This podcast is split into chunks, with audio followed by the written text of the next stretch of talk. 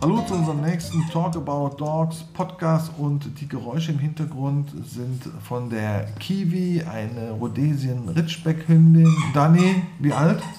Zwölf Monate und zwei Monate, also 14 Monate. Also ihr hört, wir sind bei der Dani Daniela Gerhards von der Kluge Tiernahrung aus Neuss Selikum beim Kinderbauernhof und wir haben uns dazu entschieden, einen BARF-Podcast zu machen. Das haben wir ja schon länger vor, aber jetzt haben wir gesagt, okay, wir gehen das Thema an, zwölf Folgen, wir fangen im November an, 22, hören erstmal im November 23 aus, jeden Monat ein Thema. Daniela, BARF-Thema, Thema Hundeernährung, süß wie die Kleine spielt, ne? Mhm, total goldig. Die macht richtig mit, das ist super. Thema Hundernährung, das ist ja so, wenn du in den Social Media zum Thema Hundernährung, Barf, Trockenfutter etc. hochpolemisch, große Diskussionen, viel Fachwissen, viel Nicht-Fachwissen. Ja, ganz schwierig. Erzähl mal. Also ich denke mal, diese Schwierigkeit, die hat sich im Laufe der Jahre erst ergeben. Früher sind die Hunde im Grunde genommen mit, mit Abfällen ernährt worden, ja, und sind halt echt alt geworden. Und äh, im Zuge dessen, dass halt immer mehr Menschen sich immer mehr Haustiere angeschafft haben, speziell auch Hunde, ähm, kam irgendwann einfach mal die Frage auf, sind die Tiere bedarfsgerecht ernährt oder nicht? Und das war im Endeffekt der Startschuss für die ganze Futtermittelindustrie. Das rundum sorglos Paket, was sich immer mehr rausstellt, was keins ist. In den letzten Jahren kam dann halt der Bereich von BAF, biologisch artgerechte Rohfütterung oder biologisch artgerecht richtig füttern. Ist kein, ist kein geschützter Begriff. Ist kein Begriff, geschützter ne? Begriff, richtig, du kannst damit also machen, was du willst, ja.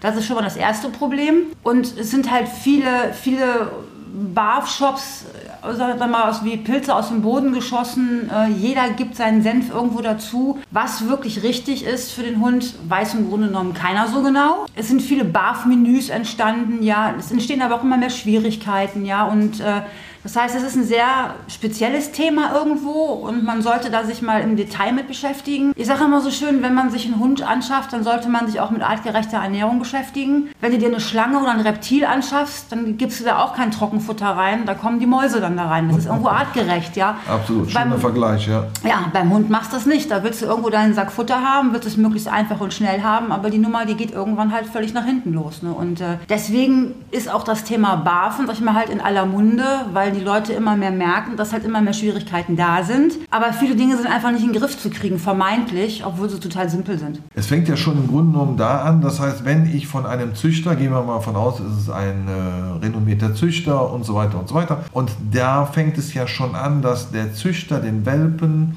an den Welpenkäufer verkauft und gleichzeitig sein Futter mit empfiehlt. Jetzt gibt es natürlich auch das kriegen wir sehr viel mit als Züchter selber. Dann werden so Knebelverträge gemacht, dass dann im Vertrag steht, dass der Hund das und das Futter zu essen hat.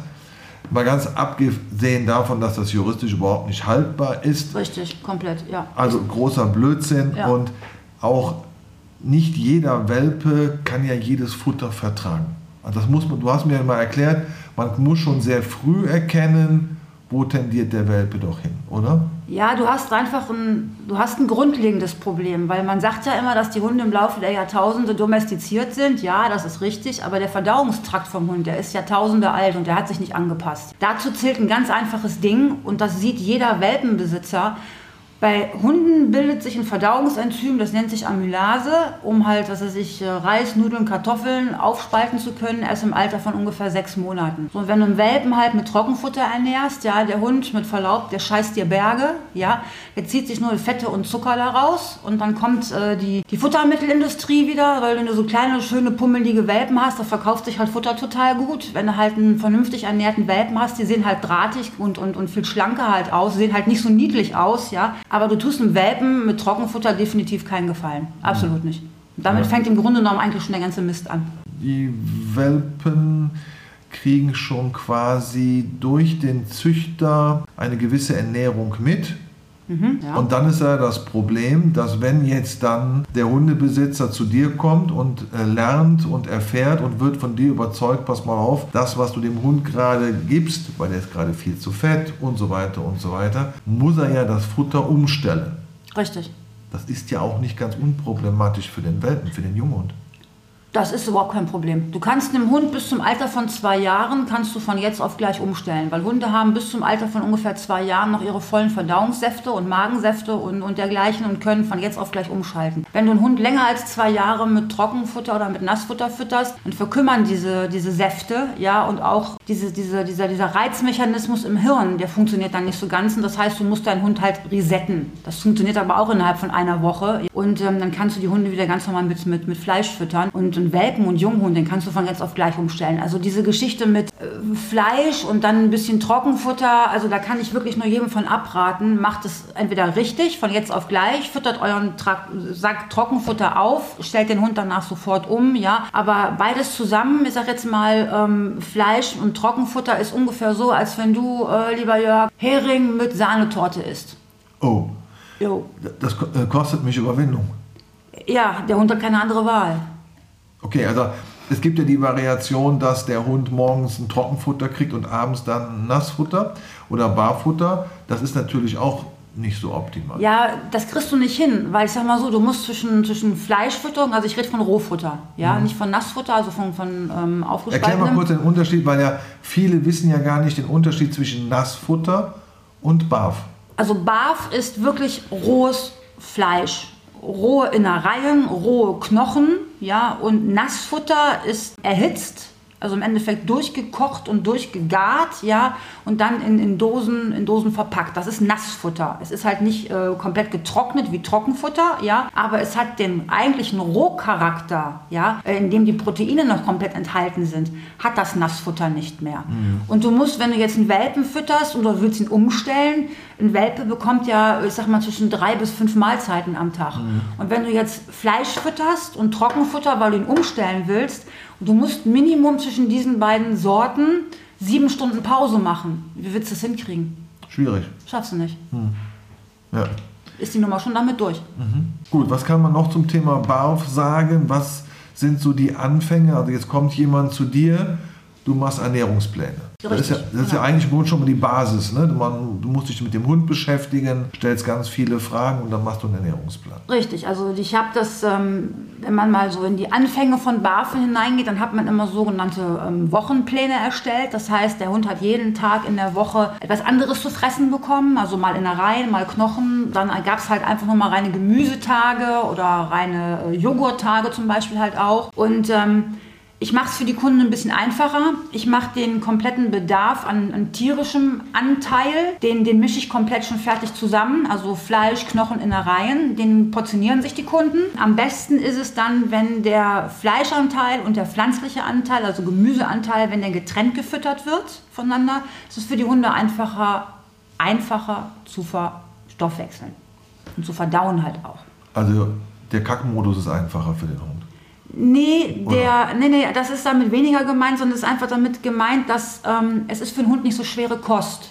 Sag, Es ist wie, wie, wie Trennkost im Grunde genommen. So Also es liegt ja. nicht schwer im Magen. Genau. So. Der Hund hat mehr Energie wieder zur Verfügung, um halt dann sagen wir mal, halt schneller in seine Selbstheilung zu kommen, wenn er halt Probleme zum Beispiel hätte mit, mit irgendwelchen Dingen ja, in seinem Organismus. Wenn er halt immer schwere Kost zu fressen bekommt, hat er wirklich die ganze Energie nur dafür und für nichts anderes mehr. Okay, was kann man noch zum Thema BAF sagen, wenn du einen Ernährungsplan erstellt hast? Den muss man ja auch mal hin und wieder überprüfen.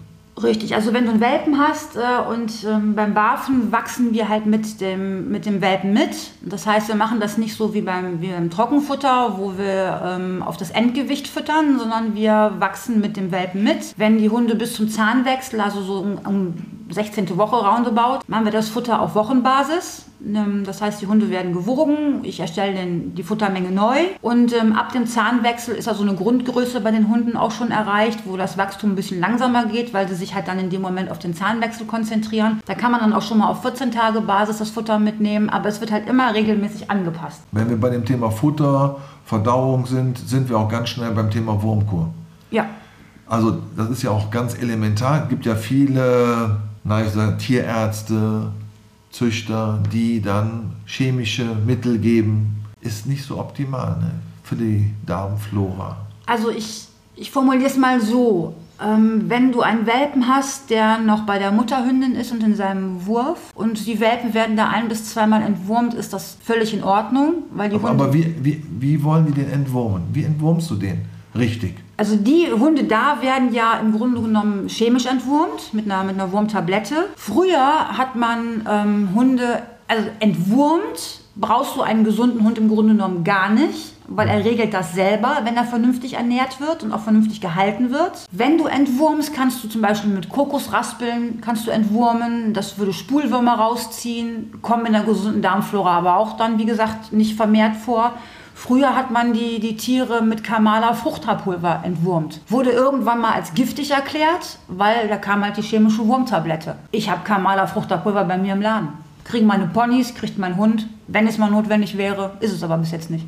Ich würde vorschlagen, hier machen wir einen kurzen Break bis zum nächsten Beitrag. Nächster Beitrag, Dani, Wurmkur. Gerne. Das ist, glaube ich, ein hochkomplexes Thema und extrem wichtig für die Gesundheit des Hundes. Absolut, weil im Darm sitzt bekanntlich der Tod. Was, die immer, die Großmutter oder Meine Oma gesagt hat. deine Oma? hat gesagt. Sehr Ja. schön. Damit machen wir schöner Schlusssatz. Bis bald, ihr Lieben. Tschüss. Tschüss.